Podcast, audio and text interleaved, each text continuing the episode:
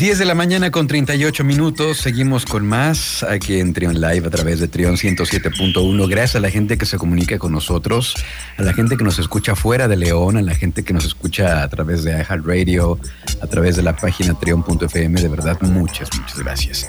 Como les decía el día de hoy en el inicio del programa, eh, bueno, en este, esta estación de radio, pues tiene esa, esta firme convicción eh, de la importancia que es el cuidar el planeta Tierra, porque pues, obviamente es nuestra casa, es nuestro hogar, y de ahí se derivan una serie de acciones que hemos estado haciendo desde que la estación se lanzó, con primero con la campaña que tuvimos de regalar bolsas ecológicas, luego la campaña que tuvimos de reforestación y eh, teníamos más cosas preparadas, pero pues la situación actual nos ha, pues, nos ha atado de manos de alguna manera.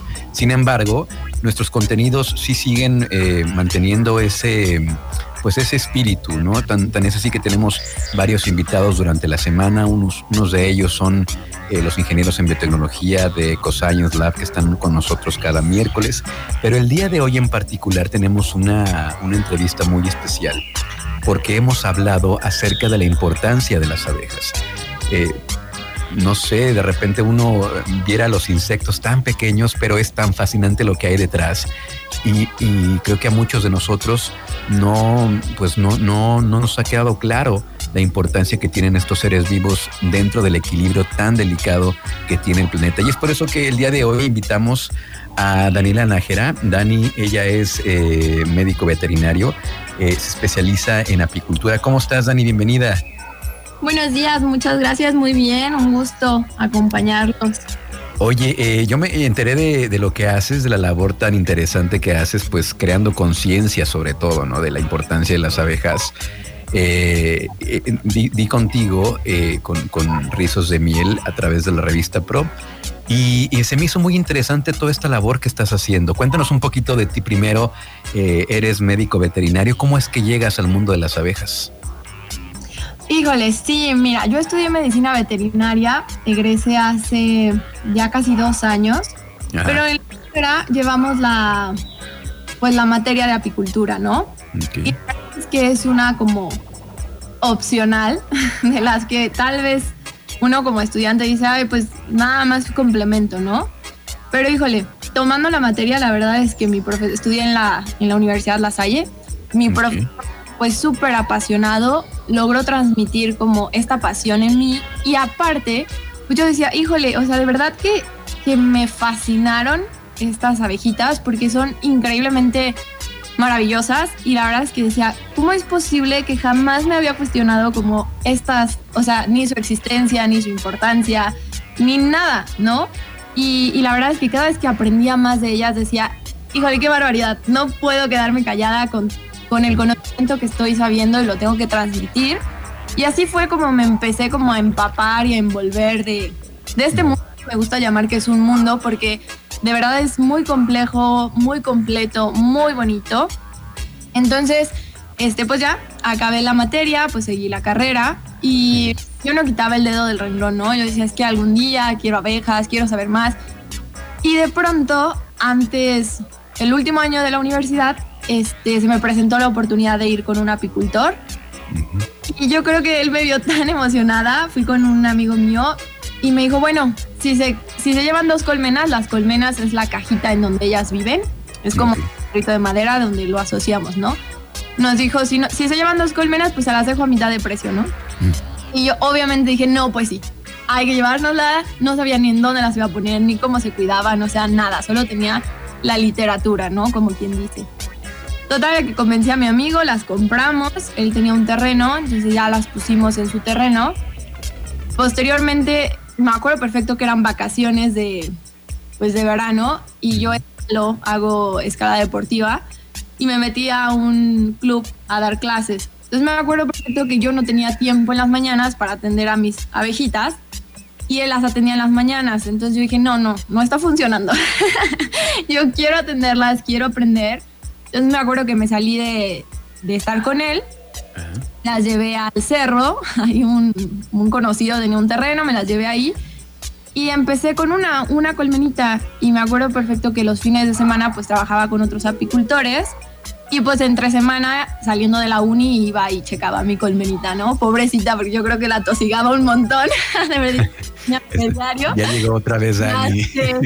Pero no, la verdad es que hermosísimo, siempre, siempre me enseñaban algo. Y de repente empecé a crecer, o sea, empecé a tener cinco colmenas, luego siete, y empecé a, aprender pues mucho manejo, a aprender que pues la había regado en otras cosas, ¿no? Sí. Y de pronto ya tuve mi primer cosecha de miel y bueno, fue, me acuerdo que fue increíble porque de verdad, de verdad fue muy dulce el momento, o sea, en todo aspecto, en todo, porque de verdad implica mucho trabajo, o sea, hay mucho trabajo detrás de que ellas te den un poco de su miel y entender todo el proceso que ellas tardan, todo el proceso que ellas hacen, de verdad que uh, lo valoré muchísimo, muchísimo. Oye, eh, dime una cosa, el, mundo de la apicultura en México es todavía mm, mm, de hombres, ¿no? me llama la atención que tú como mujer hayas logrado entrar y que te haya y que te haya recibido también. Híjole, pues la verdad es que sí fue complejo, o sea, este este pues año y medio que te digo que pasó después de que yo tuve la clase, sea, me refiero a que no quité el dedo de renglón porque sí fui a preguntar, me cerraron las puertas, o sea, y me a decir así, pues es un trabajo de campo, ni te metas. o sea, no manches, ni sabes lo que soy. en ese momento también con ganado. Y también el ganado, pues es un, un ambiente un poco, pues machista, se podría decir, ¿no? Sí. Y, y la verdad es que cuando me fui metiendo con las abejas, fui teniendo, y les agradezco muchísimo, profesores muy grandes, personas que que aunque no necesariamente hayan estudiado algo, de verdad a mí me ayudaron muchísimo, me apoyaron muchísimo, creyeron en, este proyecto que tal vez yo ni sabía que existía, pero creyeron en mí. y, y, gracias a ellos, a estas perlitas de personas que me fueron apoyando, pues fui como escalando ciertos peldaños. Y, y hoy en día pues tenemos la empresa que se llama Rizos de Miel. Consiste en justo esto, en concientizar, transmitir información acerca de la importancia de las abejas. Tenemos nuestras abejas hacemos servicio de polinización y esto me gusta muchísimo porque uno de mis principales retos, aparte de pues lograrme meter al ambiente, fue que cuando yo tuve mi primera cosecha de miel, súper emocionada, pues empezaba a decir, ¿y cuánto es lo menos? Y que no sé qué. Y yo así, ¿cómo pueden decirme eso si no saben el trabajo? ¿Que te regatearan los, los tus clientes? Sí, ah, no, fue terrible. Y, y, la verdad es que también dije, pues no, o sea, la verdad es que al principio sí te desgastas un montón, de que pues obviamente uno lo que busca pues es que se venda, ¿no? Pero es, quité como mi enfoque en eso y dije, pues no, la verdad es que mi objetivo no es venderla, o sea, si, si llega la persona correcta, creo que lo va a valorar de manera correcta y ese es mi objetivo, o sea, que la gente lo valore. Y me empecé a, así, a desgastar mucho menos y empecé a meterme al, al lugar de polinización y en este medio me di cuenta que también hay mucho, mucho que las, pues que las atosiga un poquito a las abejas y que las trata un poco mal. Entonces me gustó muchísimo porque concienticé mucho a mis clientes. Y la verdad es que es bien bonito que hace un año recién empezaba, pues también me tachaban como de loca. Y ahora, no, oye, es que ya hay una abejita muerta o híjole, vi cinco abejitas caídas. Ah, okay no manches, pues eso para mí significa muchísimo, muchísimo. Fíjense que yo he visto a, ya a partir de que di con, di con, con Dani en sus redes sociales, le empecé a seguir y es, si me permites la, la, comparación, sería como un Víctor Millán, pero de, como el cantador de perros, pero de abejas, porque ella convive con, él, con, las abejas, se las pone en las manos, o sea, ¿y qué onda con eso, Dani? ¿No, no te pican o cómo, cómo lo has manejado? ¿Por qué no te pican? Fíjate que las abejas, como muchos animales en general, son defensivos, pero no agresivos.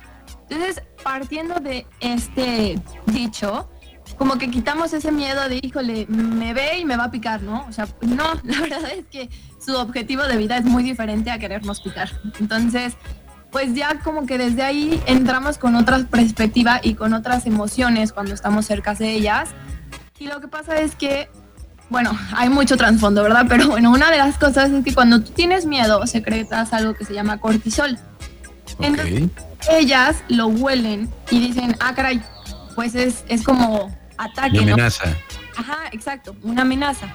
Entonces, lo que pasa es que ellas las alerta y cuando tú estás muy cerca o haces movimientos muy bruscos o, por ejemplo, generalmente luego de que vamos corriendo y chocamos con ella y nos pica, pues imagínense que ustedes son chiquitos y de repente ya un gigante manoteando, gritando, pues obviamente se van a asustar y pues se defienden.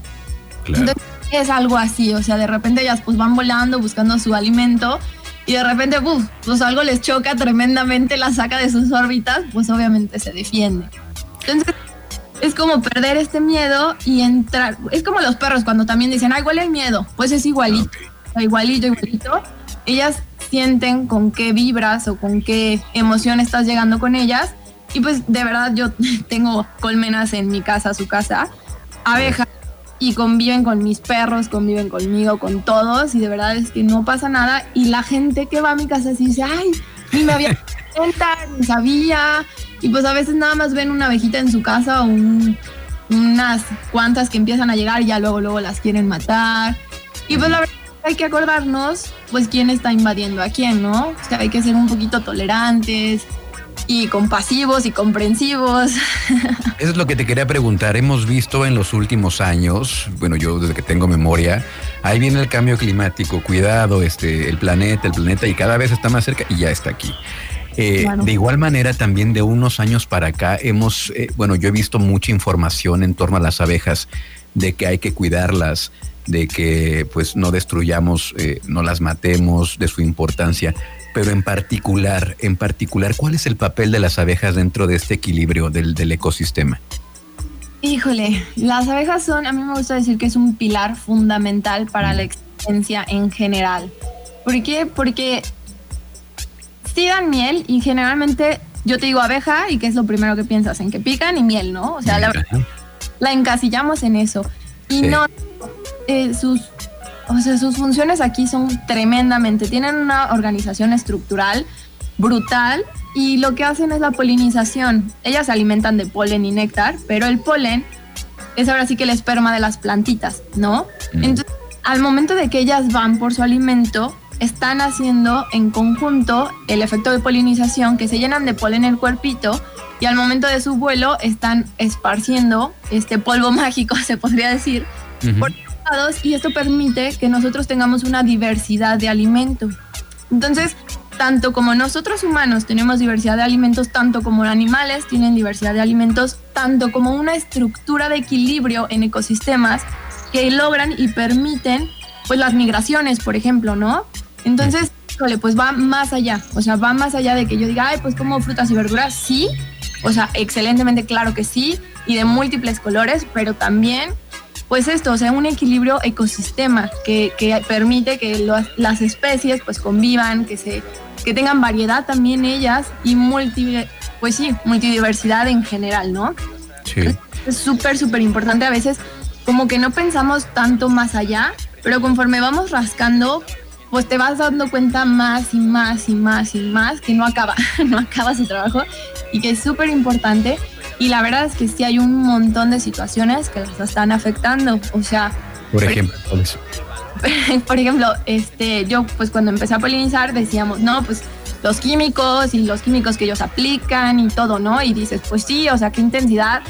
Pero de repente te llega el pensamiento de, pues bueno, yo no tengo campos, ¿no? O sea, pues yo no fumigo y, y pues bueno, soy más amigable, ¿no? Y pues la verdad es que no. Si te das cuenta, ¿cuántas veces tú fumigas tu casa? Uy. O sea, detalles así, exacto. ¿Cuántas veces yo utilizo insecticidas dentro de mi casa, en el jardín? ¿Cuántas veces soy poco tolerante a los insectos en general en mi jardín, que son totalmente naturales? Entonces, desde ahí viene un problema, o bueno, más bien una poca tolerancia, que es lo que me gusta decir, con otros seres vivos, ¿no? Entonces, pues bueno, ¿cuánta basura producimos? O sea, tú la tiras y dices, ya, desapareció. Pues no, o sea, toda esa basura, pues todavía tiene mucho camino por hacer antes de desaparecer. Entonces, todo lo que va afectando, pues híjole, es muchísimo y la verdad es que dentro de los químicos que tú aplicas, que el campo aplica, los químicos que tú te metes a tu cuerpo, porque al final de cuentas tus desechos pues terminan en el suelo y este se contamina y entonces las plantas ya no tienen la misma calidad para ellas que se alimenten. ¿Me explico? Desde el ganado que consumimos un montón, que pues obviamente también les aplican varias cosas que también terminan en el suelo, pues nuestros suelos la verdad es que ya no están siendo tan ricos como antes Y pues obviamente esto tiene un efecto de que pues ellas ya no quieren visitar como muchos lugares y aparte ya no tienen ni por qué visitarlos. ¿Por qué? Pues porque ya se están metiendo los monocultivos. Entonces, pues tú dime qué pasa contigo si te alimentas solo de sandía. Claro, sí es, es... Tienen un chorro de deficiencias. Igual ellas, o sea, la verdad es que pues si solo se alimentan, pues no sé, de berries, que es lo que está metiendo mucho aquí en el Bajío, por ejemplo, pues estamos matando un montón de flora biodiversidad nativa, que pues un montón. Y generalmente nosotros, o sea, yo te digo abeja y pues piensas en la, en la, en la negra con amarillo, ¿no? Que es como la más común, que es la europea. Pero existen 20.000 especies de abejas. Entonces, y la mayoría son solitarias, es decir, que no tienen, no son tan sociables como esta europea, que tiene una comunidad de 50.000 abejas más o menos, sino que a veces se entierran en la tierra o, en los árboles y salen una o dos. Entonces la verdad es que las abejas nativas son las que más están corriendo peligro porque ni siquiera hay un registro de ellas porque no son tan productivas como las europeas. Entonces, aquí el problema. La especie que, se, tenemos aquí en México es la, es la europea, entonces. Sí, la que comercializamos y la que se produce más es la, la, europea. Y dentro de esta europea, pues existen como razas, ¿no? Como las vacas, haz de cuenta. Si yo quiero que sea como más productiva y así, pues ya manejamos mucho la genética. Ok. Fíjate que aquí donde yo vivo, aquí en tu casa, aquí en tu departamento, de, de repente se, se, meten abejitas por las ventanas y se acercan mucho a, a los focos y al día siguiente amanecen muertas. ¿Qué está pasando? Sí, la verdad es que está tremendo porque la misma mancha urbana ha hecho que pues ellas se queden sin hogar, literalmente. Entonces, ¿qué es lo que pasa? Pues que, híjole, ellas dicen, pues ya ni allá ni acá, porque bueno, en el campo está bien contaminado o en la ciudad ya me están corriendo de todos lados, entonces, ¿qué hago? Entonces, yo sí les pediría a todos los que están oyentes ahora sí, que pues de repente hay, hay temporadas en donde hay enjambres, que son abejas, un grupo de abejas que va a llegar y nombre, se ve tremendo. O sea, la verdad es que es un espectáculo para mí hermoso, pero la gente sí se asusta. De repente ve un montón de abejas llegar y volando y así. Y se, se, se detienen un poco, no sé, en, en, la cochera o en un árbol, lo que sea. Y van a descansar. O sea, esas abejas están cansadísimas y lo único que buscan es un lugar para descansar 72 horas, que es lo máximo que pueden hacer. Van a descansar, van a si les puedes dejar un vasito de agua, pues está excelente. Y de ahí se van a ir.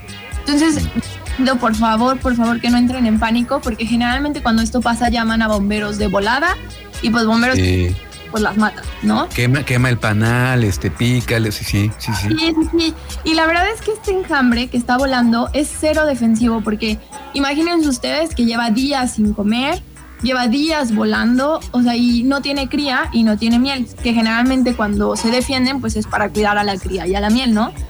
Y pues no tiene nada, porque no tiene una estructura todavía. Entonces, de verdad que no entren en pánico, son súper, súper inofensivas. Y obviamente, pues no las vayan a molestar, pero de verdad están muy cansadas. Entonces, tengan un de compasión con ellas y déjenlas. O sea, me acaba de pasar de verdad hace dos días que una amiga me marcó. Dijo, no, no, es que. Y ella, pues ya me conoce, ¿verdad? Pero luego, luego me marcó, me están llegando un montón, ¿qué hago? Y mis vecinos ya me marcaron y, y voy a tener una cena. Y le dije, a ver, tranquila, dije, tranquila, tranquila, están súper cansadas, no les van a hacer nada. Y justo se paró enfrente de su puerta, ¿no? Entonces decía, es que ¿cómo van a entrar? Le dije, de verdad, pueden hasta acariciarlas y darles un beso. O sea, de verdad están súper cansadas, dale 72 horas. Y que dale 72 horas y no se van, yo voy. O sea, yo voy y las quito, pero por favor, regálame esa Ya me dijo, bueno, porque te conozco. Y ya, pues y, ya fueron a las 72 horas y no pues pasó. Pues básicamente este esta situación pues se resume en la, ignorancia, ¿no? Que no conocemos qué es lo que está ocurriendo realmente, que como bien dices, uno ve una abeja y lo primero que se te viene a la mente es mátala porque te va a picar. ¿no? Claro. Eh, entonces, pues con esta información eh, nos sirve mucho pues para tener un panorama un poquito más amplio y saber del delicado equilibrio que, mantienen las abejas en, la vida de los, del planeta, del planeta entero, y lo importante que son para el desarrollo de la vida eh, en la Tierra. Claro, claro, claro, como bien lo dices, o sea, hay mucha desinformación. Y pues me gusta informar porque una vez que ustedes ya saben, les aseguro que ya no lo van a pensar tres veces y ya no lo van a hacer. Y aparte ellas son tan buenas que hasta su veneno es bueno para nosotros. O sea, hasta cuando te pican, yo sé que... Pero el veneno a nivel tópico pues va a causar una inflamación, pero a nivel profundo está desinflamando y desintoxicando tu sangre. Entonces, híjole, también un piquete o dos por ahí al mes. Oye, y los que son y los que son alérgicos, no. los que son alérgicos sí hay que tener un poquito más de cuidado. Este, lo que pueden hacer es pues tener siempre en su botiquín básico pues alguna betametasona que es para para alergias y así. Y pues ya, o sea, con eso se, están más tranquilos y esto les permite no tener tanto cortisol para cuando una abeja los vea, pues las quiera como defender. ¿Me explicó? Excelente.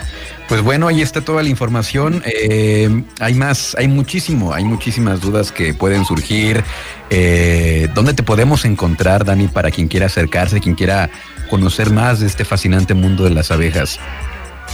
Ay, la verdad es que sí es grandísimo el tema. Pues nosotros estamos subiendo contenido constantemente, como dices, a nuestras redes. Estamos como rizos.de.miel en Instagram y rizos de miel con Z ambos en Facebook y igual en mis redes sociales pueden encontrar el número telefónico que es 477-765-4505. Y pues, híjole, nos encanta solucionar dudas. Si tienen algún comentario también le podemos dar seguimiento. Y también tenemos ubicación en la Andrade, nos pueden buscar en... Y aquí estamos para que nos visiten.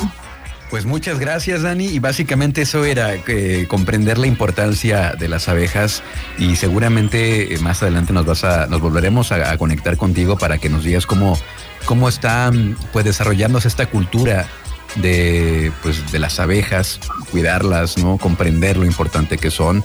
Creo que también hay mucho trabajo que hacer con los más pequeños, ¿no? Creo que también eh, tienes ahí algunos talleres para que los más pequeños puedan acercarse al mundo de la apicultura, obviamente con todo el, equipo que tú les proporcionas a los niños, lo cual se me hace interesantísimo y se me hace increíble. De verdad, felicidades por esta labor, Dan. No, muchas gracias, Carla, porque sí están todos invitados. La verdad es que sí hay un chorro de cosas por hacer y que podemos hacer todos. Todos, todos podemos sembrar nuestro granito de arena, que es muy significativo. Pues muchas gracias, Dani. Acá estaremos conectándonos próximamente. Cuídate y excelente año. Claro que sí, un gusto igualmente. Hasta luego.